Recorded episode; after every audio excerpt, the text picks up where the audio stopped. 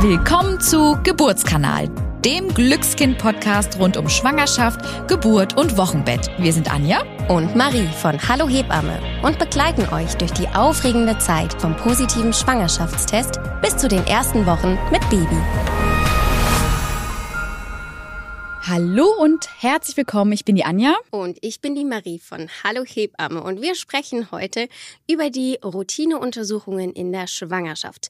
In der letzten Folge haben wir allgemein über die Vorsorgeuntersuchungen gesprochen.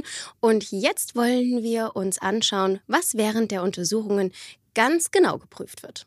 Genau, das machen wir. Und ich habe gleich zu Beginn dieser Podcast-Folge einen kleinen Tipp für euch.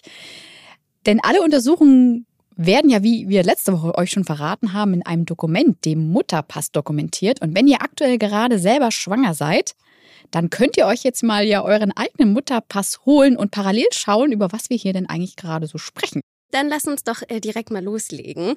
Denn während der Vorsorgeuntersuchung wird immer der Blutdruck gemessen. Und dabei werden immer zwei verschiedene Werte ermittelt. Einmal der systolische Wert, also der Wert während des Herzschlages, und der zweite, der diastolische Wert, der zwischen den Herzschlägen stattfindet. Und für euch wichtig zu wissen ist, dass der Blutdruck durchaus auch mal schwanken kann in der Schwangerschaft. Der wird nicht immer gleich sein, auch je nachdem, wann der Blutdruck gemessen wird. Vielleicht seid ihr jetzt gerade zur Praxis reingescheucht worden und die Treppe hochgerannt genau. und dann als erstes der Blutdruck gemessen, der, der Blutdruck Klassiker. Gemessen, genau, dann wird er natürlich etwas höher sein und dann dürft ihr natürlich auch mal sagen, dass ihr vielleicht noch einen Moment verschnaufen müsst. Und ähm, genau deshalb wird dieser jedes Mal kontrolliert, um ein Bild davon zu bekommen, welche Blutdruckwerte für die Frau, also demnach auch für euch, normal ist. Denn der Blutdruck kann ein Indikator für einige Auffälligkeiten in der Schwangerschaft sein. Und manche Schwangerschaftserkrankungen können nämlich darüber ähm, mitdiagnostiziert werden. Absolut. Und Einfach, aber effektiv ist auch die nächste Routineuntersuchung, die bei jeder Schwangerschaftsvorsorgeuntersuchung stattfindet. Und zwar ist das die Urinkontrolle. Und deswegen gebt ihr bei jedem Termin einen Becher mit Urin zum Test ab. Macht die Harnblase am besten nicht unmittelbar leer, bevor ihr euren Vorsorgetermin habt. Denn mithilfe des Urinsticks werden dann einfach bestimmte Werte überprüft, wie beispielsweise der Eiweiß- oder Zuckergehalt eures Urins. Und bei Auffälligkeiten können und müssen weiterführende Untersuchungen einfach mit dem Urin gemacht werden. Und da ist es natürlich schlecht, wenn ihr zu eurer Vorsorgeuntersuchung kommt und die Harnblase gerade komplett leer ist und ihr vielleicht auch nichts zu trinken dabei habt und dann jetzt auch nicht zeitnah schon wieder Wasser lassen könnt, obwohl das in der Schwangerschaft, je weiter die voranschreitet, ja glücklicherweise häufig gar kein Problem mehr ist, sondern man eher zu viel als zu wenig auf Toilette muss. Aber dennoch das als kleiner Tipp noch von mir. Und was außerdem noch wichtig ist, ihr werdet ganz regelmäßig gewogen. Und anhand des Body Mass Index, also des BMIs, wird dann errechnet, wie viel ihr in eurer Schwangerschaft zunehmen solltet und auch dürft. Und das ist bei jeder Schwangeren tatsächlich ein ganz kleines bisschen anders und sollte deswegen unbedingt individuell mit eurer Hebamme und oder eurem Gynäkologen, eurer Gynäkologin besprochen werden.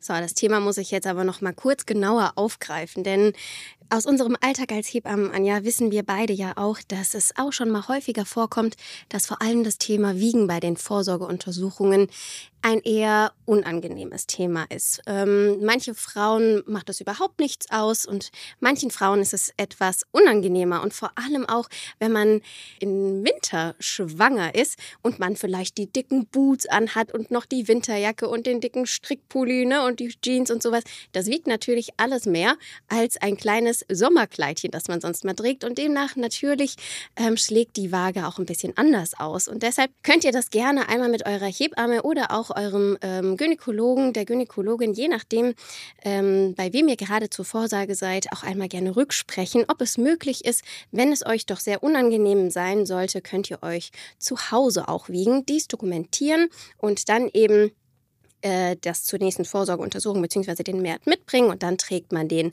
einfach ein. Also ihr müsst nicht äh, tatsächlich vor allen auf die Waage steigen, sondern schaut für euch, was ist für euch am angenehmsten, was kommt da für euch in Frage und klärt es dann gerne individuell vor Ort einmal ab. Das finde ich eine sehr, sehr schöne Lösung. Das ist einfach nur wichtig, dass man auch weiß, dass man das auch sagen darf. Was wir außerdem bei jeder Vorsorgeuntersuchung in der Schwangerschaft kontrollieren, ist immer der Höhenstand der Gebärmutter, weil der einfach mit jeder Schwangerschaftswoche wächst. Wir gucken da einfach nach der Oberkante der Gebärmutter. Das wird auch als Fundus bezeichnet. Hm, da wir hier nicht so viel Zeit haben, jetzt wirklich bis in jede kleine Detail zu gehen, fragt da bitte nochmal ganz individuell eure Hebamme, euren Gynäkologen, eure Gynäkologin, wenn ihr noch ein bisschen mehr zum Thema Höhenstand und Veränderung in der Schwangerschaft erfahren wollt. Das ist eigentlich super interessant, weil ganz viel können wir nur über unsere Hände eigentlich da auch schon ertasten und erspüren. Und deshalb ist es ja auch ein Hebammenhandwerk, das wir ja auch erlernen. Und eine weitere Untersuchung, die, glaube ich, sehr beliebt ist. Und wenn diese Untersuchung durchgeführt wird, auch erstmal so eine kleine Erleichterung ja auch vor allem in den frühen Schwangerschaftswochen eintritt, ist die Kontrolle des Herztons oder der Herztönchen, wenn es Zwillinge sind, mittels ähm, dem Ultraschall, CTG oder auch dem Dopton. Und der Herzton wird bei jeder Vorsorgeuntersuchung eben überprüft und auch kontrolliert. Und außerdem wird geschaut, wo und wie das Kind überhaupt im Bauch liegt. Und das kann verschiedene Lagen bzw. Haltungen annehmen, nämlich einmal die Schädellage, die Querlage oder auch die Beckenendlage. Das kann zu Beginn wirklich sehr stark variieren, da wenn die Kinder noch sehr klein sind, noch relativ viel Platz im Bauch bzw. der Gebärmutter eben noch ist und sie so einfach Platz zum Touren und zum Schwimmen und zum Rumtollen haben. Aber ab der 34. Schwangerschaftswoche sollte man doch schauen, dass die Kinder in einer Poleinstellung liegen, dass eben ähm, eine geburtsmögliche Position ist, damit das Kind eben gut auf die Welt kommen kann und zum Beispiel nicht in einer Querlage liegt. Und wenn man das ungefähr zur 34. Schwangerschaftswoche weiß und das nicht der Fall sein sollte, dass die Kinder schon geburtsbereit in der Position liegen, kann man vielleicht hier eins oder zwei Maßnahmen noch ergreifen, damit man vielleicht die Kinder dazu bewegt, in eine geburtsmögliche Position zu rutschen. Und dann gibt es noch einige Untersuchungen, die jetzt nicht jedes Mal, aber trotzdem ganz, ganz regelmäßig kontrolliert werden und die jetzt nicht unbedingt zu den Lieblingsuntersuchungen vieler Frauen gehören. Das sind nämlich die Blutentnahmen bzw. Bluttests, die einfach ganz regelmäßig zu einer Schwangerschaft gehören. Davon werden einige direkt erhoben, wenn der Mutterpass eben angelegt wird, also wenn der ausgestellt wird Manche Werte werden nur einmalig bestimmt, wie zum Beispiel die Blutgruppe und der Rhesusfaktor oder auch die Rötenimmunität. Wenn die aber nicht vorhanden ist, muss die zum Beispiel nochmal kontrolliert werden. Und das ist mit einigen Werten so. Die werden, manche werden nur einmal gemacht, manche müssen nochmal kontrolliert werden, je nachdem nach Befund. Und außerdem finden zwei Screening-Untersuchungen statt. Einmal zwischen der 24. und der 28. Schwangerschaftswoche, nämlich auf den sogenannten Gestationsdiabetes, auch bekannt als Schwangerschaftsdiabetes. Und als zweites zum Beispiel noch der Abstrich auf B-Streptokokken. Der Test auf B-Streptokokken wird aber aktuell nicht von allen Krankenkassen übernommen und zählt somit zu der IG-Leistung. Und nicht zu vergessen, dann gibt es natürlich noch die Ultraschalluntersuchungen, die für viele ja wirklich immer so das Highlight sind während der Schwangerschaftsvorsorgeuntersuchung. Und davon sind insgesamt drei Stück vorgesehen, nämlich das erste Screening, das findet zwischen der 8 plus 0. bis zur 11 plus 6. Schwangerschaftswoche statt. Das zweite Screening zwischen 18 plus 0 bis 21 plus 6 Schwangerschaftswochen. Und das dritte Screening zwischen 28 plus 0 und 31 plus 6. Und gerade so das erste Screening, das ist immer, ne, da hat man das Kind auch noch so komplett im Bild. Das ist für viele wirklich ein großes Highlight. Und das ist ja auch so ein schöner Moment, ne? Ist irgendwie dann zu sehen, vielleicht bewegt es sich ja auch. Was macht es irgendwie gerade im Bauch? Wichtig, äh, sagen wir Hebammen ja auch, ist es immer in sich reinzufühlen, ne? Viele Frauen wissen ja auch intuitiv schon, geht es dem Kind gut? Was passiert mit mir? Wie fühlt sich die Schwangerschaft an? Aber trotzdem, das Kind auch manchmal noch mal im Ultraschall zu sehen, ist wirklich ein ganz toller Moment. Und somit haben wir, glaube ich, die Vorsorgeuntersuchungen, die routinemäßig stattfinden, eigentlich schon alle abgehakt. Aber abschließend gibt es noch ein Thema, das wir hier gerne ansprechen möchten und das auch sehr wichtig ist, denn es geht um das Thema Pränataldiagnostik. Das zählt nicht zu den normalen Vorsorgeuntersuchungen, ist hier aber wichtig zu erwähnen, denn es gibt hier verschiedene Untersuchungen, die zu verschiedenen Zeitpunkten in einer Schwangerschaft durchgeführt werden können.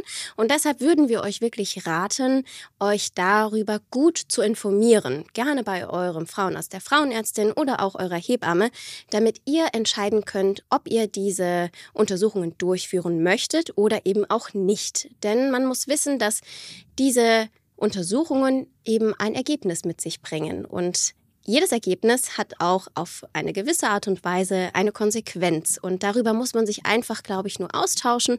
Darüber muss man sich im Klaren sein. Und deshalb ist es wichtig, ähm, sich gute und richtige Informationen dazu einzuholen, damit ihr eben eine richtige Entscheidung dazu treffen könnt.